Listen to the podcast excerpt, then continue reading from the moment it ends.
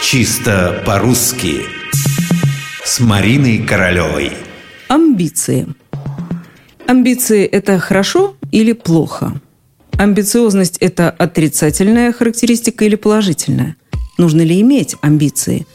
А если они у вас уже есть, то радоваться этому или тревожиться? Вот сколько сразу вопросов. Все они связаны с одним единственным словом «амбиции». Латинское слово «амбицио» – тщеславие, честолюбие, суетность, а в прямом значении – хождение вокруг, обхождение, обхаживание – Вспомнила я об этом слове, потому что в последнее время оно слишком явно изменило свое значение.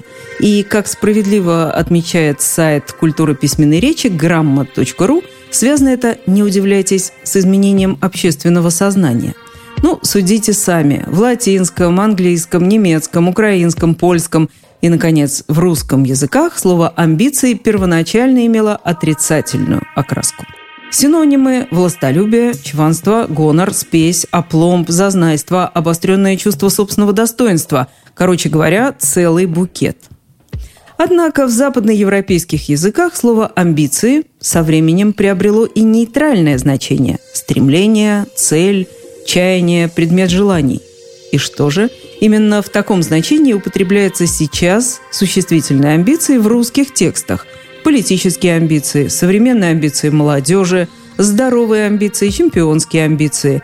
Не обошлось тут, конечно, без влияния английского эквивалента ambition. По сути, в начале 21 века на наших с вами глазах произошло новое заимствование уже не внешней оболочки чужого слова, а понятие, которое до этого было чуждо русским национальным традициям. Высокие стремления, устремления, чаяния вытесняются амбициями. Но хорошо это или плохо, это вы сами решайте.